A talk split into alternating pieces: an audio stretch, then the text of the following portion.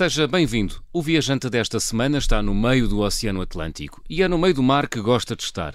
Nasceu no sul da Ilha do Pico, nos Açores, e quando tinha apenas 5 anos, viu passar ao largo da ilha um veleiro. A mãe disse-lhe que eram os aventureiros que seguiam a bordo. A ideia de poder um dia viver aventuras andou ali a matutar durante vários anos, até que o nosso viajante partiu, fez cinco interrails, foi e é pescador, mergulhador, velejador e operador turístico marítimo. Já atravessou oceanos e conhece o mar como poucos. E hoje, com 66 anos de idade, bela idade, está a dar a volta ao mundo, com algumas pausas pelo meio para matar saudades da família. Norberto Serpa, bem-vindo às Conversas do Fim do Mundo. Olá, boa tarde. Boa tarde Norberto, como é que está o mar hoje aí nos Açores? Está a rof? Oh, não, ainda não está rofa, ainda tenho agora dois barcos que vão sair ver baleias e golfinhos, mas, uh, mas preparem-se, preparem-se, porque não sei se vocês viram a previsão, vem mesmo, e, e vários sites dizem Sim. que vai vir, e a atmosfera está bem pesada, e está o pico indica é só olhar para o pico para ver que vai vir mau tempo. Muito bem, estamos a gravar à segunda-feira, espero que no sábado, quando o programa for inicialmente para o ar, já tenha passado a tempestade. Rof, eh, como eu dizia há pouco, quando perguntava se o mar está rough, rough vem do inglês rough, que quer dizer duro. Uh, há muita presença americana aí nos Açores, não é? Ah, pois, pois, esse, esse, esse nosso rough, o rove, a umbrella, algaroz, os cafes, são tudo americanismos, Sim. porque a primeira imigração foram realmente os baleeiros para a costa leste dos Estados Unidos, quando eles eles andavam à caça a baleias americanos passavam por cá, porque isto, os trade winds já, já sempre existiram aqui nos Açores, desde que há pessoas aqui a viver, e então tem que forçosamente passar pelos Açores, eram barcos à vela, não havia motor, e então, claro, como até nos últimos anos que se caçou a baleia, havia alguns que, que desapareciam nessa caça, sempre hum. era, era um pouco perigosa, de vez em quando, por, depois da arpoada, os, os castrolotes, alguns uh, enviavam-se para o barco e partiam, ou com a cauda, para tentar fugir não, não que tivessem comer as pessoas, mas acabavam por morrer alguns e então embarcavam sempre. Eu uhum. li um livro, por acaso, acerca disso, o Cerner, um livro muito bonito, uh, que de Açores, Madeira, Canárias e até alguns de Cabo Verde também, uh, eles iam apanhando marinheiros. À medida que iam morrendo, iam foi, apanhando outros. Foi importante para ti, uh, Norberto, esse contacto com essas histórias de homens aventureiros que partiam rumo à conquista dos oceanos? À conquista, não bem à conquista, mas. É assim, quando tu moras numa ilha, quando moras Sim. assim numa ilha rodeada por mar por todos os lados e vês um horizonte, e depois há aquele velhote que diz a América é para ali e Lisboa hum. fica para o outro lado. A gente fica sempre com a ansiedade de conhecer o que é que vai para além daquele horizonte. Isso ah. é um, foi uma, uma coisa que me criei desde, desde, desde, desde muito, muito, muito criança. E a partir daí sempre aquela saber o que é que se passa. E então fiquei sempre com a curiosidade de ler um livro ou outro que me ajudasse também a, a compreender as coisas uhum. e uh, também a saber a história. Por exemplo, esta viagem que eu estou a fazer agora, depois destes anos todos à volta do mundo, dá-me um grande prazer também chegar a Malaca e ainda se falar um dialeto português, de chegar à Indonésia que está cheia de, de palavras, de, de, pessoas com nomes portugueses, a igreja portuguesa, as coisas portuguesas dá muito, muito, muito isso. Sempre uhum. pensei, uhum. por sempre li, comecei por ler uh, um livro que me apaixonei muito, foi o Lusíadas de Camões, eh, decorei montes de versos, achei ah, que foi é, uma relíquia portuguesa que nós temos e que, e que relata uma coisa incrível. E hum. nessa altura. É uma epopeia uh, marítima, não é? É uma epopeia marítima. E eu sempre pensei que os Açores estiveram no auge do, do planeta, do, dos, dos É verdade, sinceramente. Foram grandes navegadores, grandes coisas. Somos uh -huh. sempre um povo hum. muito ligado a isso. Muito bem. Então, então, olha, falavas, falavas dessa volta ao mundo uh, que estás a fazer e que te tem dado muitas alegrias. Quando é que começou essa volta ao mundo e por onde? Eh, Norberto? Há quatro anos, há, há quatro, quatro anos. anos. A viagem, comprei o barco em Barcelona, fiz o Mediterrâneo, fui para Cabo Verde passar o inverno, voltei para os Açores, Uhum. E, uh, e depois comecei a volta ao mundo. Mas antes de dar a volta ao mundo, isto já andava no, em barcos dos amigos e passei quatro vezes, já tinha traçado quatro vezes o Atlântico, já tinha ido para o Brasil, já tinha passado o Equador. Depois então estava sempre com a cabeça no Pacífico, no hum. Pacífico, toda a gente Mas, falava olha, no Pacífico. Deixa-me só, explica-me só uma coisa. Uh, que simbologia tem para um marinheiro uh, passar o Equador? Há, muita gente, há muitos homens no mar que falam nesse marco. é assim tão importante? É. é, é, para mim foi, é, é, é importante, é importante. É. E agora é importante também conhecer e conhecer os oceanos, mas foi muito importante passar para o outro lado que nunca tinha passado. Pois. Foi importante e, e, e, realmente eu tenho várias coisas. Eu tenho mas é, é diferente, o mar é diferente ali para lá do não, Equador, não, não, no sul é do, do, do planeta Terra. realmente, hum. ah, mas isso já, a gente já sabe tudo. A gente não anda a descobrir muitas coisas em relação ao tempo, em relação ao mar. Já está quase tudo descoberto, já está tudo embora. Sim. Haja coisas pontuais que existem no mar que, com esta alteração do, do planeta, podes ter grandes tempestades em sítios que devia fazer bom tempo naquela altura. Ah, isso, é, okay. isso, a gente tem que estar prevenidos. Muito bem. E isso também há quem está habituado a olhar a Lua, a olhar a atmosfera, olhar para a Lua e, das, uh, e para, para, para, os astros hum, e, hum. e para, para, as nuvens. Começa vamos, a haver. Vamos falar das alterações na segunda parte, mas eu gostava de falar das Sim. tuas viagens agora aqui na primeira parte, Norberto. Uh, vamos então fixar-nos nesta da volta Sim. ao mundo. Portanto, Barcelona, Sim. depois Cabo Verde e Uh, tinhas dito há instantes? Uh, voltei, tinha... voltei, voltei. Parei na, fiz, parei na, na Madeira, parei ah. nas Canárias, já tinha parado de lá, dizer olá aos amigos praticamente, e fui para Cabo Verde porque tinha um trabalho em Cabo Verde com, com os biólogos okay. marinhos, que já tinha trabalhado muito tempo com eles, uhum. trabalhei mais de 30 anos lá na universidade, e eles foram lá ter comigo, fizemos uma embarcação lá de, de, de animais, e voltei para os Açores, e comecei depois no mês de outubro. No depois mês de outubro, no mês de outubro saindo dos Açores... Também, dos Açores e fui outra vez para as Canárias, Cabo Verde, que é a rota principal, a rota ah. que geralmente toda a gente faz para atravessar o Atlântico e na altura certa é outubro, novembro, dezembro até fevereiro. E então atravessei uh, no mês de janeiro. E fui então para as Caraíbas, fiquei um ano lá nas Caraíbas, lá entre Cuba e Jamaica e para aquela zona, porque já conhecia a parte das outras Caraíbas mais do lado de cá. Uhum. E acabei por uh, ir sempre para os Cayman, para Santo Andrés, Providência, Santo Andrés, estive nas Cornalians também, já estive naquela de umas ilhas da Nicarágua já há um ano, há mais de um ano não aparecia lá um barco, um barco assim de um veleiro. E depois então deixei o barco no Panamá e no outro ano atravessei o Panamá e fui para o Pacífico. Ah, lá, fizeste o Estreito de... do Panamá? Fiz o Estreito do Panamá. É uma obra de engenharia incrível, não é? É, forte, forte maravilha. Eu já tinha traçado antes, já tinha atravessado antes uma vez, atravessei mesmo só num outro barco de um outro uhum. amigo, mas desta vez, pronto, era o meu barco, é diferente quando a gente atravessa com o nosso barco, a nossa uhum. própria casa, uhum. e outra coisa é atravessar com, com os outros. Aquilo é uma coisa para se fazer em quanto tempo? Uh, dias, horas? Atravessar o Estreito do Panamá, uh, Norberto? Aqui são 50 e tal milhas do o canal, uhum. as, as, as, as, comportas, são três comportas de cada lado, e nunca a gente a, comporta fecha, sai, entra um navio bem uh, grande, um navio de um navio e entram três barcos conforme o tamanho do navio, podem entrar três barcos atrás, três boleiros e três boleiros à frente. Se o barco tem uma grande dimensão, só entram três atrás, é um cada vez. Portanto, e e sempre assim, está sempre a passar e sempre não hum. para. Mas demora, demora, demoraste quanto tempo a passar horas. o Estreito do Panamá? E na altura, uh, dois dias, porque eu, eu uh. passo para o primeiro lago, para, para, passo as primeiras comportas, Sim. subo, vou para uma grande lagoa que lá existem navios, muitos navios ancorados e barcos ancorados, onde tem uma pequena marina, e depois no outro dia de manhã a gente só pode, os pequenos barcos só atravessam durante o, o dia, uhum. vamos assim na beira do, do canal.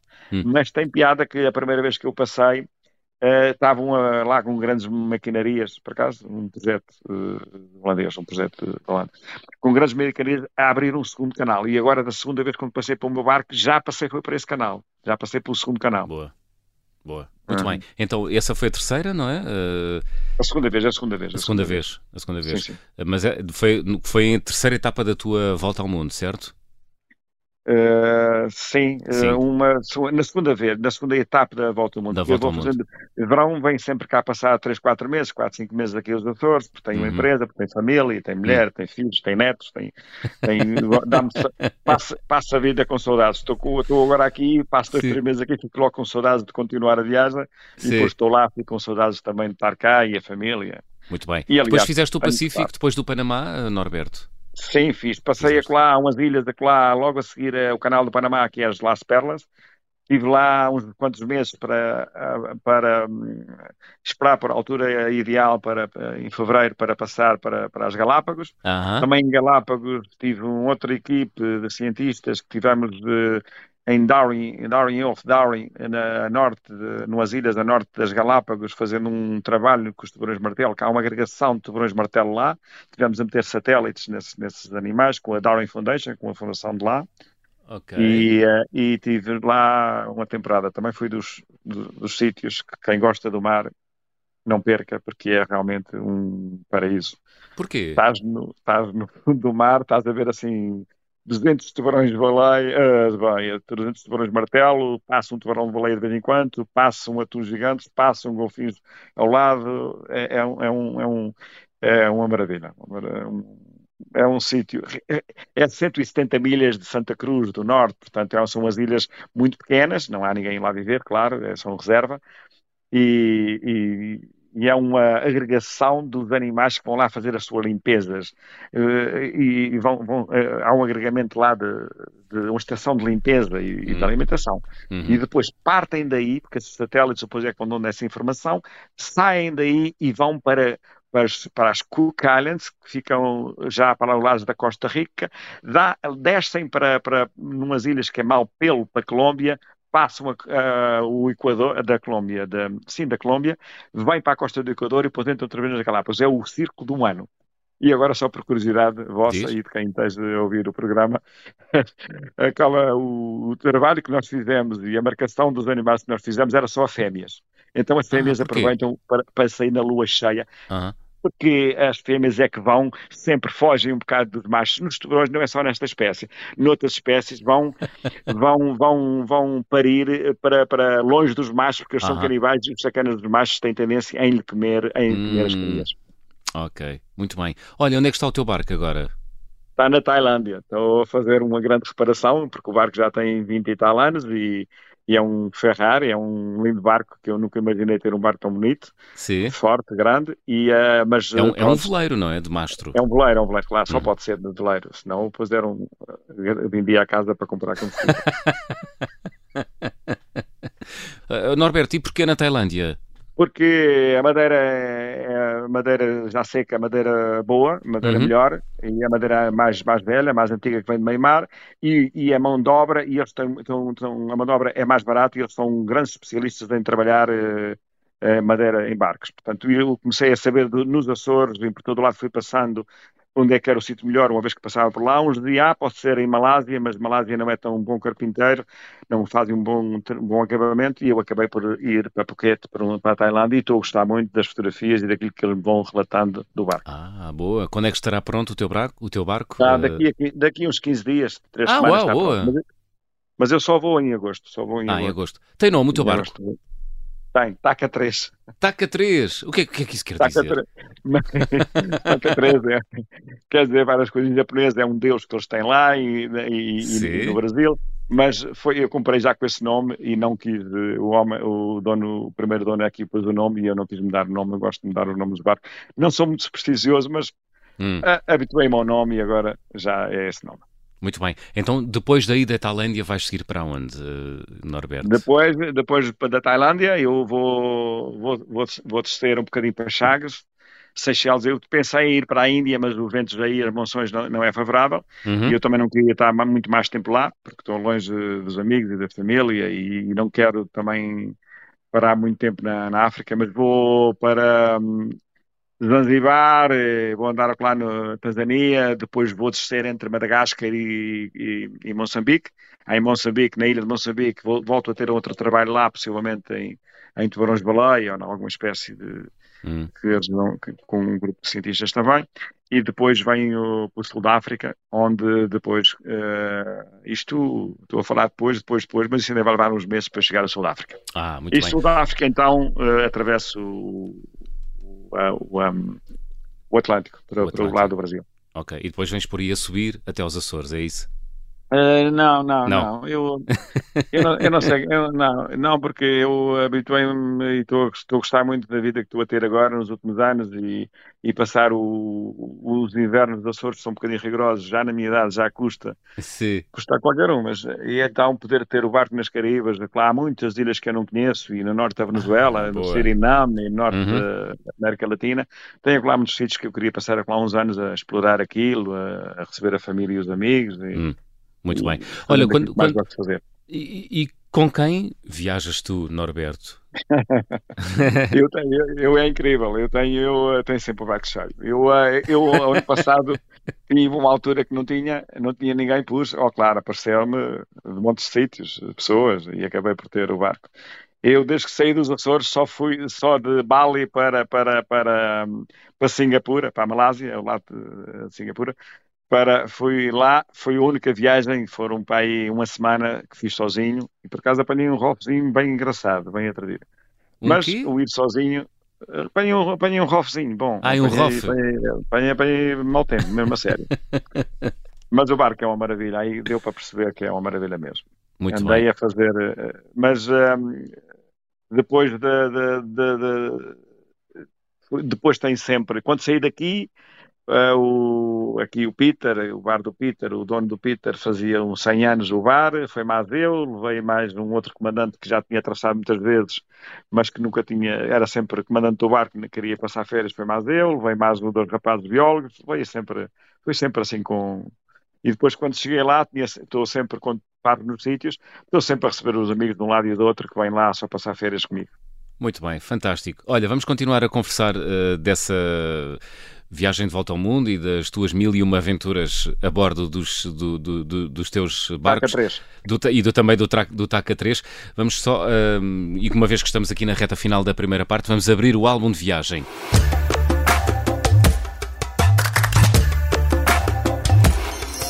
Norberto, tens algum objeto, guardas algum objeto contigo que tenhas trazido das tuas viagens e que seja especial?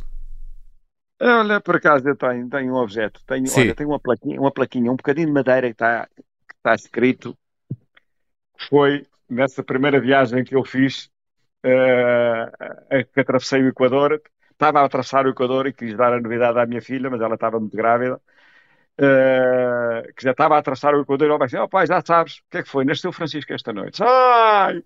Francisco, grande Francisco, 13 de Fevereiro 13 de fevereiro às 6h30 da manhã. Portanto, estava a passar a latitude zero quando Uau. nasceu o meu primeiro neto. Guardo essa placazinha sempre, eternamente, agora no meu quarto. Mas tenho, geralmente, as prendas e as coisas que eu vou guardando, hum. que eu vou tendo, guardo-as no barco para um dia trazer para cá, mas esta trouxe comigo para ter aqui na minha casa. Tenho aqui uma casa que restaurei, é aqui onde eu vivo. E está no Faial, não é? Sim, no Faial. Dizias, desculpa, eh, interrompi-te. Eu não sou muito de trazer assim muitas prendas. Para já eh, não compro prendas e para mim Sim. também compro pouco. Tenho, às vezes, tenho prendas no barco, mas geralmente são prendas que as pessoas, hum, quando vou passando, ou uma família, ou um amigo, ou coisa bom por sendo, e vou trazendo. Não trago assim não, não sou trazer muitos artesanatos e muitas coisas do sítio, não sou trazer. Eh, tenho aqui algumas coisas, mas por acaso é de outras viagens que eu fiz a Marrocos, a Santo Meio uhum. Príncipe e outras viagens que eu fui fazendo. Uhum. Fui trazendo uma outra recordação, mas durante a viagem vou colecionando algumas coisas que me vão dando, outras que me dizem muito respeito de, uh, daquelas zonas, daquelas coisas. Trago isso para recordação, para ter, para ter, para ter aqui na casa, mas comigo aqui em casa, em casa, não tem assim muitas coisas a não ser aquela plaquinha que eu guardo miraculosamente da viagem que eu atravessei o Equador. Fantástico. Estamos à conversa com Norberto Serpa. Fazemos aqui uma curta pausa, regressamos já a seguir.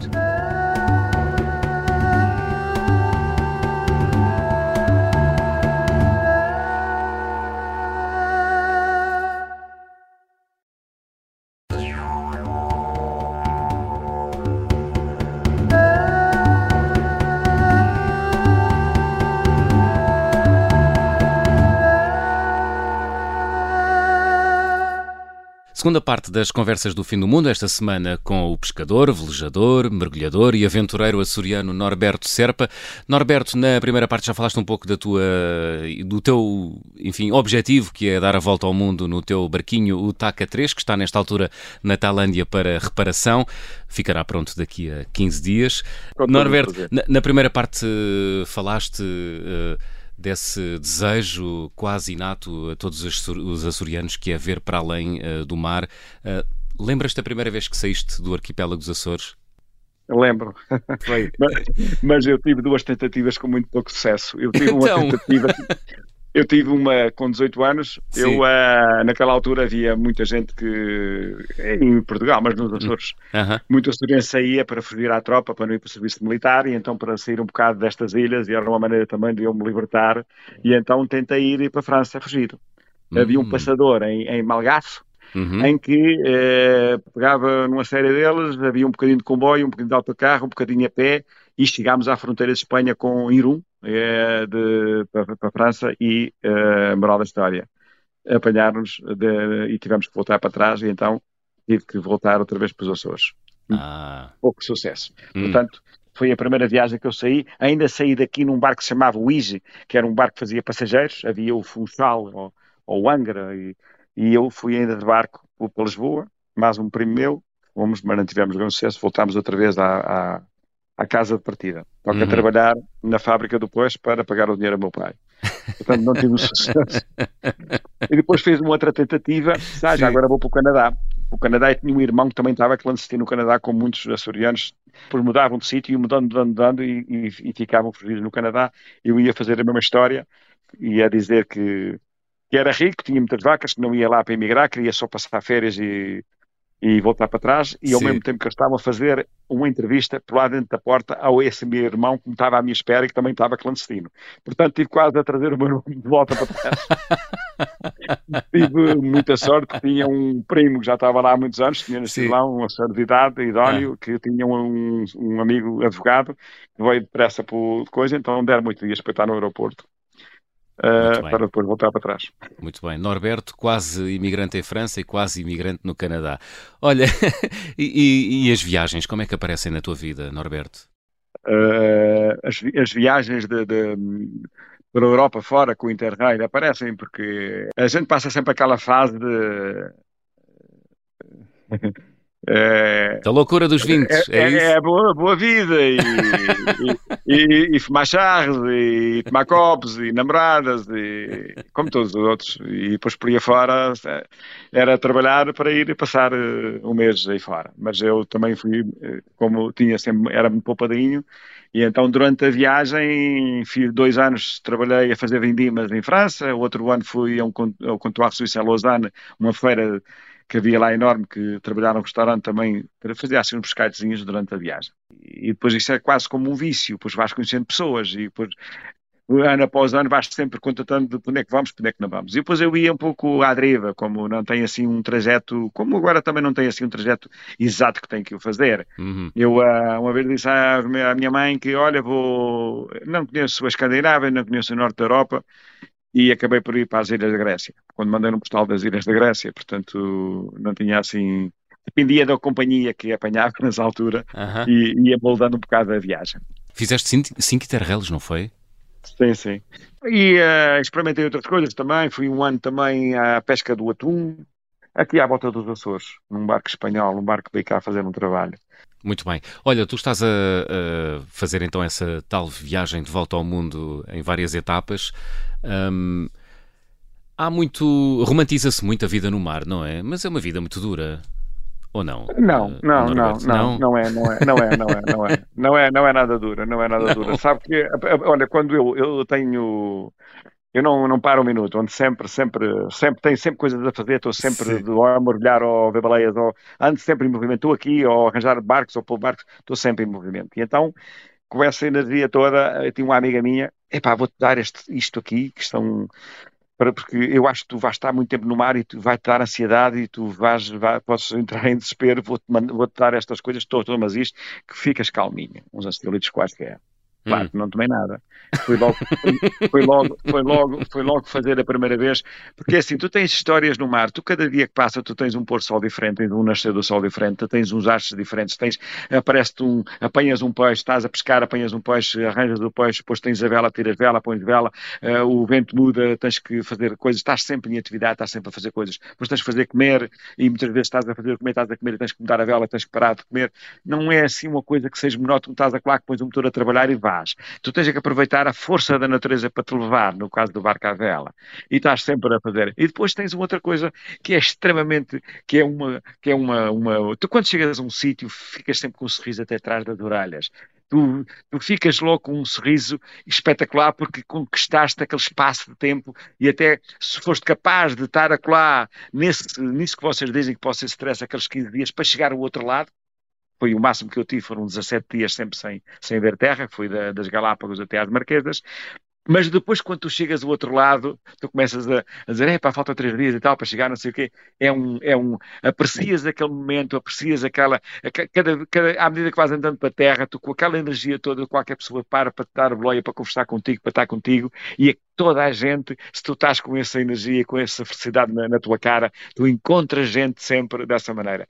Eu, se eu começasse a contar histórias agora mesmo desta viagem, mesmo quando, tiver, quando estive sozinho, parei em vários sítios. Conta, conta. Já viste, já viste o que é estares assim, chegares da Indonésia, quando apanhei um rofo do Caraço e tive que parar na, em duas ilhas, no sul das ilhas, numa brigada, entro por terra dentro, ponho o meu dingo ao mar, entro por terra dentro e o fim de duas horas estás com as crianças dessa família ao colo, eles a te convidar para comer e depois vens-te embora, trazes logo, um, trazes logo 3 ou 4 quilos de bananas e fruta e legumes, etc, etc, e depois no outro dia, quando chegas lá, estás outra vez à mesa mais deles, dizes que te vais embora, mas adeus, muito obrigado, e depois tu começas a sair com o dingue e o pontão dos pescadores cheio de gente só para te dizer adeus, apenas estiveste dois dias com esta gente. Uau. Isto também é este o coração. Claro. E, e, e, e, tive, e tive em sítios que não falavam uma palavra, que foi era com o Google Tradutor, porque o telemóvel chega a todo lado, hum. e tu não imaginas como uh, as coisas que eu resolvi, andei 100 milhas, por acaso tive uma avaria no motor e tive que vir uh, eh, 100 milhas. primeiro apanhei, apanhei calmaria, depois é que apanhei o mau tempo e tive, andei 100 milhas para chegar à terra. Cheguei à terra a uma aldeia de pescadores e eu, através do Google Tradutor, consegui chegar a, um, a uma família e essa família acolheu-me durante uma semana e resolveu o meu problema, as minhas coisas. Mandei a peça para Jacarta, recebi a peça, não sabia, estavam sempre de manhã a telefonar para saber se estava tudo bem. Portanto, apesar de, de, tudo isso, apesar de estar sozinho, apesar de sempre tive, sempre tive uma facilidade em fazer amigos, em, em criar famílias, que ainda hoje, ainda hoje, ah. telefono-lhe e digo-lhe olá e ele já está, já está a planear e ter que ir para a Tailândia e passar uns dias lá com, com, com, com os irmãos, portanto tem sempre, tem sempre uma grande facilidade, porque quando hum. tu estás a fazer uma coisa e, e estás-te a sentir feliz e a coisa, e tu estás feliz naquele momento, a viver aquele momento, tens sempre gente à tua claro. volta que gosta de estar contigo e gosta de partilhar também essa felicidade contigo. Claro. Isso também, sinceramente, vou-te dizer, João, que é, que é, que é das coisas mais, mais, mais brilhantes, melhores que me está a acontecer na vida e ter energia com, com esta idade, ter energia para poder fazer isso e partilhar isso com, com, com os amigos, com a família e, e com isso são, são é, é, é, o orgasmo da vida de, de, de, uma pessoa minha, pelo menos. É que não te mais... Que não te falta energia nunca, Norberto. É uma inspiração incrível, incrível. Olha, diz-me uma coisa, já estiveste perante, já estiveste perante alguma situação de vida ou de morte no mar? Uh, hum. Já pensei assim, vai ser hoje que vou morrer, mas, mas por acaso, sim, já pensei, é, olha que estupidez, olha, olha da maneira que estúpida que vou morrer. Vamos chamar burro a vida toda. Estava, no, no, um, olha, um dia estava mais o, o, Luís Quinta, que é um fotógrafo português Sei. muito famoso, o Luís. Quinta, e estávamos no sul do Pico, mas estávamos longe, e ele estava realmente com um grupo de castelotes a fotografar, pediu-me uma máquina, que naquela altura eram umas maquinazinhas com rolo, pediu-me uhum. uma máquina, tirou uma máquina e eu mandei-me um mar, para também, sozinho, mas ele no mar, não tinha marinheiros, naquela altura era um barco pequeno, e mandei-me um mar, eh, também com o meu óculosinho, e para ir estar com a Mazela a fotografar, a ver-lo fotografar e ver aqueles Sim. animais todos. Só que é sempre que tinha que. O barco estava sozinho. O, o ventinho começa a levar o barco na altura que eu pensei que Ui. o barco estava longe, estava mais longe do que eu pensava. Foi, foi, foi assim um bocadinho, foi assim um bocadinho nervoso, fiquei assim um viste, bocadinho nervoso. Viste e desejaste para chegar ao barco cons Consegui, consegui, mas quando apanhei o leme, o, aquela parte de baixo do motor que estava na Sim. água, não havia força para subir o barco. Foi assim, mas já estava preso, aí já não me ia morrer, aí havia respirar fundo até chegar. E já me aconteceu várias coisas na vida, mas eu tenho, eu, eu digo eu tenho uma estrelinha. Eu era miúdo, quando eu era, quando estava na escola, já éramos muitos irmãos, e a minha mãe era muito católica, e então ela gostava muito que eu fosse padre que eu fosse padre. Coitada, não teve essa sorte, mas então convidou para, para, me, para me forçar um bocado essa, essa, essa vontade e então um, chamou para a minha madrinha Nossa Senhora. E eu tenho um bocado muita fé nessa minha madrinha e digo que é a minha estrelinha que me conduz na vida, Sim. porque eu já dei tantas malhos, tantas, tantas, já fiz tantas asneiras que era mesmo para ficar morto ou paraplégico e consegui resistir. E, e acho que é a minha madrinha que me para sempre. Boa. Portanto, um, eu acho que tem sempre uma estrelinha e, e às vezes quando estou aflito chamo por ela. Portanto, e acho que ela me ouve, por isso também vou sempre de encontro e aí digo assim, é pá, realmente tem. E às vezes quando essas coisas me acontecem, é a mesma estrelinha. É a mesma estrelinha. Olha, uh, Norberto, uh, os mares estão a mudar? Estão. Os mares estão a mudar, o oceano está a mudar. Ao fazer essa pergunta, eu, eu sinto uma certa tristeza porque eu tenho a certeza que tenho a certeza, tenho a certeza que nenhum nenhum neto meu, nem nenhum descendente vai conhecer o cheiro que eu conheci do mar, vai conhecer o, o cheiro da costa, o cheiro do mar, e, e também em terra, também a fruta, também é a mesma coisa, uh, onde, por onde a gente passa e tudo. Mas quando dizes que o mar e está assim, a mudar... Uh... E assim, está, está, está, e essa grande tristeza vai nesse sentido de hum. que nestes 50 anos que eu, que, eu, que eu fui acompanhando, se continuar com a mesma velocidade a sua degradação daqui a 50 anos, eu não sei o que é que, como é que o mar vai estar, mas vai estar, vai estar eh, muito, muito mal. Eu, eu estou a acreditar um bocado na, na, na, grande transformação e nesta juventude toda que está uns a deixar de comer peixe, outros a deixar de, de, de utilizar eh, o, o mar só para capturar, só para, para destruir, mas há uma grande força também de, da proteção.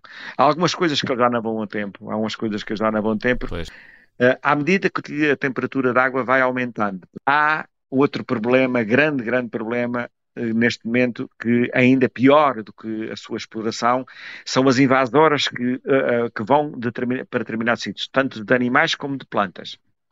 Isso também é um grande problema que vai existir, acompanhado da subexploração e da, e da poluição, que é um outro grande problema, porque quando tu tens, porque muitos desses, dessas algas e desses animais adaptam-se muito bem a mesmo essa, essa degradação que o oceano tem. Hum.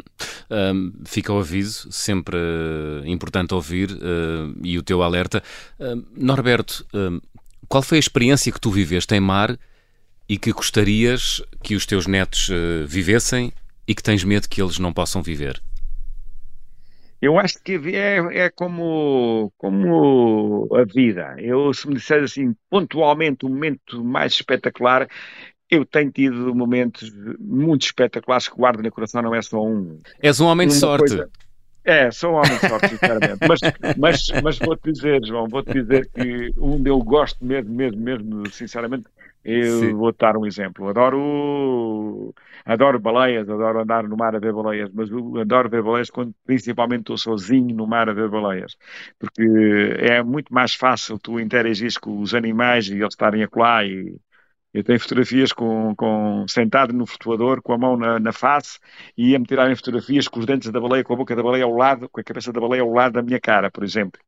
E foi uma coisa Pronto, não acontece em todos os dias, aconteceu claro. aquilo. Porque é preciso havia um... estar muito tempo no mar e interagir Sim, muito, muitas é, vezes com o ecossistema isto... para perceber que às vezes até pode nascer ali uma certa cumplicidade. Pelo menos na é, nossa cabeça exemplo, nós acreditamos que há ali uma cumplicidade, não é? É, por exemplo, esta cena que eu estou a dizer em relação a, a, esses animais, era um dia que havia um funeral e ela estava a fazer o funeral, que os, os cachalotes eh, são animais que vivem a vida toda em família e se há uma que morre, são várias famílias a vir fazer o funeral, então nesse dia é só baleias à volta da, da baleia morta e, e ficam lá dias sem mergulhar, ficam sempre lá a protegê-la durante algum tempo, até ir para o mar e depois ela se degradar. E na situação do Luís Quinta, que eram muitos animais, que eram muitos animais juntos, era uma que tinha acabado de parir, e quando há uma parir e há uma cria pequenina, há uma bebê, começam as outras a protegê-la e ficam lá ao lado dessa família. E mais um dia, tanto numa vez como noutra, estava eu sozinho no mar. Boa. Boa. Olha, Norberto, eh, estamos a chegar ao fim. Vamos fazer check-out. Vou pedir-te ah. para completares as habituais frases. Na minha mala vai sempre, o que é que não falha, Norberto? Eu acho que vai sempre é, é, o meu coração e a minha energia que não a deixa lado nenhum, leva sempre comigo. A viagem com mais peripécias que realizei até hoje, qual é que foi, Norberto? eu, uh, sim, já, já, já, já, já passei assim. Eu fiz o meu primeiro barquito. Era, foi criado numa baía muito pequena. Hum mas muito obrigada, só que também fazia mau tempo. E eu achava que, que, era, que tinha que era o deus do mar, que era o Neptuno do mar, e que vencia tudo. E fui para o mar um dia, e, e, e, parti um remo, só tinha, não tinha motor, tinha remos, e parti hum. um remo e andei, um, o outro meu colega, uh, na, nadar para, para, para puxar o barco, e eu com, com a parte, com os paneiros, que é as tábuas com, com os pés, a tentar rebar para chegar a, para chegar à terra. Essa foi uma, mas a outra já estava aqui no Faial, e depois há outra, foi criado no sul do Pico, era uma situação do Pico, o mar lá era outro, aqui, entre o Pico e o Faial há sempre aqui muito, muito, muito fresco. E eu estava a fazer um trabalho para a Universidade de Lulas. Fui às Lulas, andava com um barquinho de um primo meu, de madeira, taca, taca, taca, e ia aqui para, entre, entre, o lado de São Jorge, apanhar lulas e trazia. Mas eu gostava de ser o primeiro a chegar, e nesse dia realmente o pico mostrou mau tempo. Eu ia, fui sempre a surfar nas ondas e quando cheguei lá, pus a minha, a minha pedra, o meu ferro fundo para apanhar as luzes, 200 e tal metros, era fundo, e quando começo a provar o barco, aquilo começa, começa a vir, começa a vir frutinho, e não vejo nenhum pescador a chegar, e não vejo nenhum pescador a chegar. Cortei a linha e vim-me embora navegando a pedir a Nossa Senhora que conseguisse encalhar o barco no norte do Faial. Havia pagar o barco a meu primo, mas não morria. E vim sempre devagarinho, devagarinho junto à costa, devagarinho junto à costa. Passei as passas do Algarve, pensava assim que era mesmo, ia encalhar o barco e subir para uma praia uhum. acima para, para escapar. Quando cheguei cá dentro, estava um, os atrevidinhos, como é que é? Pescaste bem? e, mas eles sabiam, ó oh, oh, tolo, tu jogavas que isto era o pico, não olhaste para o pico, não viste aqui a tempestade que vinha por aí abaixo. Mas aprendi. Mas foi Muito das bem. piores recordações que eu tenho da vida do mar. Olha, um, o carimbo de passaporte, um, ou o visto mais difícil de obter? Olha, fui agora na Indonésia. Gente espetacular. E uhum. entrei, de, parei numa ilha da Austrália e, e tem que sempre fazer, tem que sempre dirigir às autoridades quando se chega num país, mas a Indonésia tu tinhas que prevenir uns dois dias antes e tudo. Como ia navegar, não preveni, entrei em Tual, numa ilha, uh, de uma ilha logo uh, norte, bastante a norte de Timor, parei lá, podia-se fazer para quem ia mais para o norte da, da Indonésia fazer lá. E fui fazer a, a entrada e a coisa foi forte maravilha, ao ponto de eu, no mesmo dia, no fim da à tarde, nesse mesmo dia, já estava com o carro da aduana a fazer compras, a ir comprar internet, a me dizer onde é que era o banco, dentro do carro da polícia. Correu espetacularmente bem. Entrei no país na Indonésia e saí da Indonésia Maravilha. E entrei em Timor. Para entrar a segunda vez, ah, isto agora nem vale a pena dizer nada, Sim. toca andar. E só uns dias depois é que disse assim: olha, já cheguei já chegaste, tens que sair do país porque já estás há tanto tempo cá, não sei o que, devias ter vindo. Pegaram-me em mim, tive dois dias no barco sem poder sair e tive que meter o cônsul e a embaixada da Indonésia em Jakarta para conseguir sair. Por acaso, a nossa embaixadora do Timor conseguiu-me andar, andar, andar até me tirar de lá do barco e conseguir ter os documentos, mas não foi nada, nada fácil. Nada fácil. Olha, a recordação de viagem mais cara?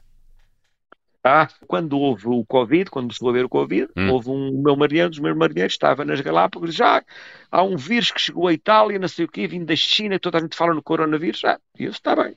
E eu arranquei para as Marquesas.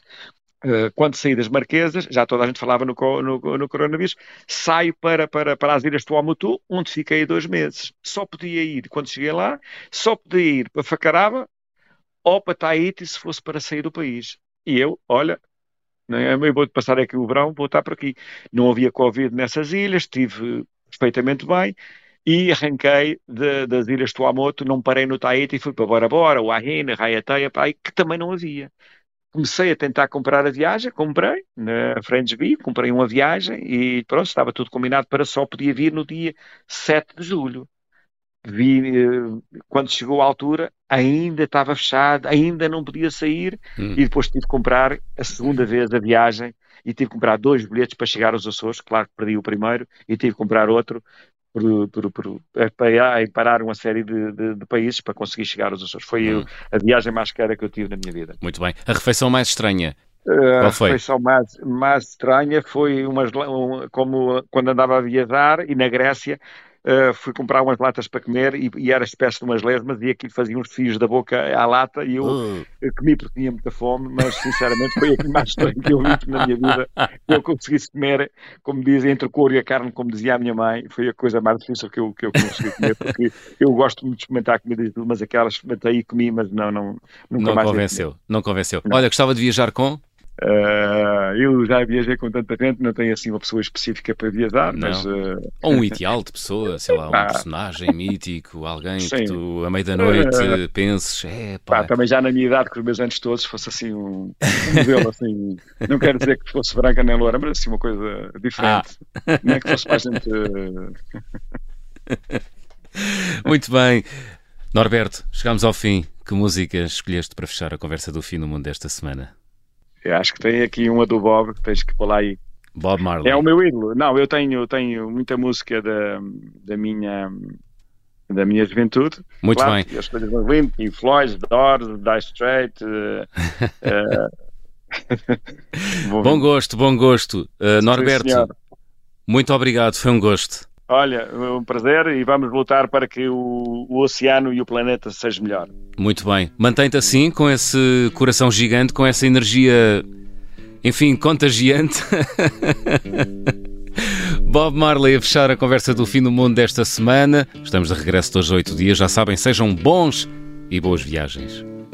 All pirates, yes, they rob I, sold I to the merchant ships.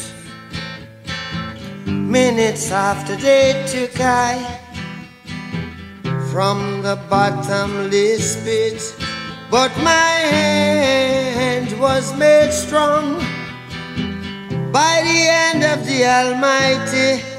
We forward in this generation triumphantly. Won't you help to sing? These songs of freedom. Cause all I ever have, redemption songs, redemption songs. Emancipate yourselves from mental slavery. None but ourselves can free our minds. Have no fear for atomic energy. Cause none of them can stop the time. How long shall they kill our prophets while we stand aside and look? Ooh, some say it's just a part of it. We've got to fulfill the book. Won't you help to sing these songs of freedom? Cause all I ever have Redemption songs Redemption songs Redemption songs